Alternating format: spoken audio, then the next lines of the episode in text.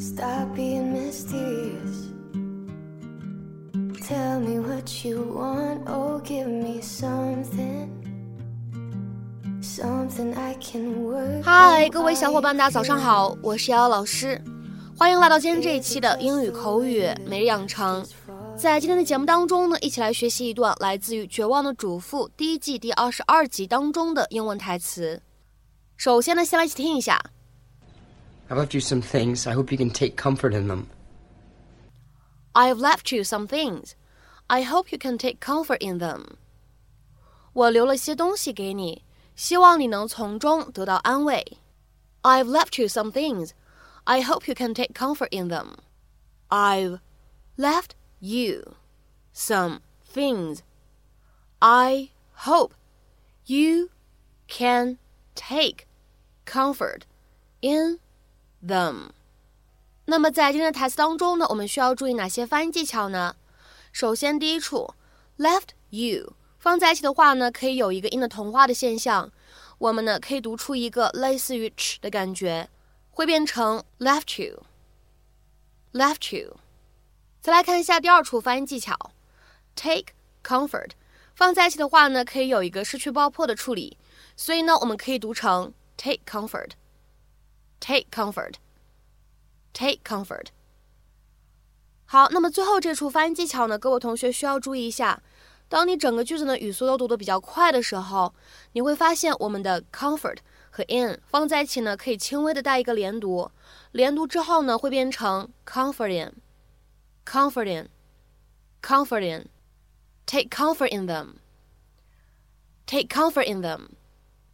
当然了，这个地方你不做任何连读呢，也是没有问题的。 I realize now that I've treated you badly. I'm the one who needs to get help, not you. So I have to go away for a while. In the meantime, Mrs. Tillman will look out for you. I don't consider it a burden. You know you're welcome here. I've left you some things. I hope you can take comfort in them. I got you a new mitt. Work on your curveball while I'm gone. I love you, Dad. I, well, I, I don't understand. Why wouldn't he come see me? Why just run away? Your father's been very troubled, dear. I'm sure he did what he felt was best for you. And he wants me to take comfort in this junk? I hate baseball. You'd think you would know that. Zach.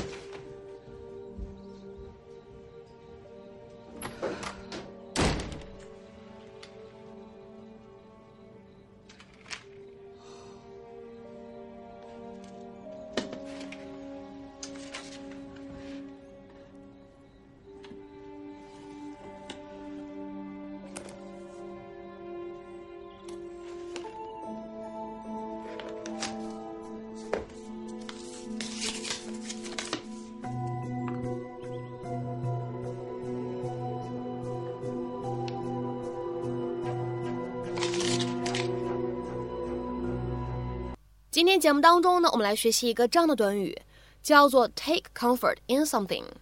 take comfort in something，你也可以把当中的介词 in 变成 from 也是可以的。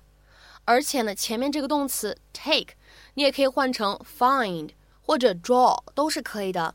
那么此时呢，我们得到了好多不同的表达，都可以放在一起呢，哎，积累一下，都可以看作是同义表达、近似表达。那么刚才我们讲到的这些短语，take comfort in something，或者 take comfort from something，find comfort in something，或者 draw comfort from something，这样的一些短语呢，它们可以对应什么样的英文解释呢？To be soothed or calmed by something，被某物安抚或者使平静。从什么什么当中得到安慰、得到慰藉，这个意思。那么就在今天这同一段视频当中呢，还第二次出现了这个短语。主人公 Zack 他说，And he wants me to take comfort in this junk。他想要我从这堆垃圾当中得到安慰。And he wants me to take comfort in this junk。下面呢，我们来看几个例子。第一个，I take comfort from the fact that his friends are there to help him。他的朋友们去帮他了。我对此事还感到蛮安慰的。I take comfort from the fact that his friends are there to help him。下面呢，再来看一下第二个例子。I know she goes out a lot at night, but I take comfort from the fact that she's always with friends。 我知道她晚上经常外出，但是知道她经常都是和朋友在一起，我感到稍许安慰。 I know she goes out a lot at night, but I take comfort from the fact that she's always with friends. 下面呢，再来看一下这样一个例子。I know this trial has been tremendously hard on you, but take comfort in the fact that the man responsible is now behind bars forever. 我知道这次审判对你来说很艰难，但你应该感到欣慰的是，罪魁祸首现在已经被永远关在监狱里了。I know this trial has been tremendously hard on you, but take comfort in the fact that the man responsible is now behind bars forever. 下面呢，我们再来看一下这样一个例子：When things get tough, I find comfort in the company of my closest friends. 当我遇到不顺利的时候， 我能在最亲密的朋友的陪伴下得到安慰。When things get tough, I find comfort in the company of my closest friends. 下面呢，再来看一下这样一个例子。you can find some comfort in the fact that you did your best. 你已经尽了最大的努力，想到这一点，你可以得到些安慰。You can find some comfort in the fact that you did your best.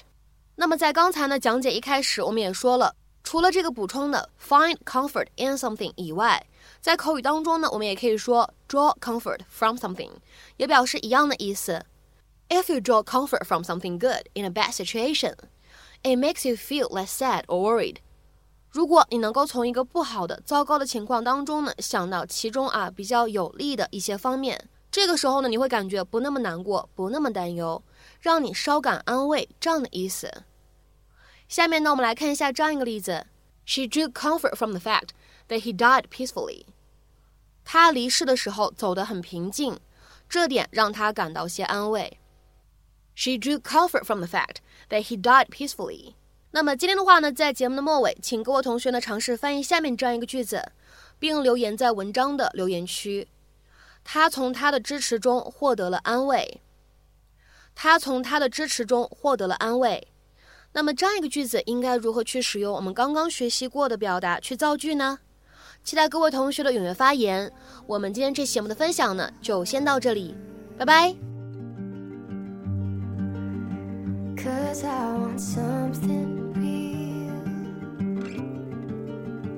These days it's hard to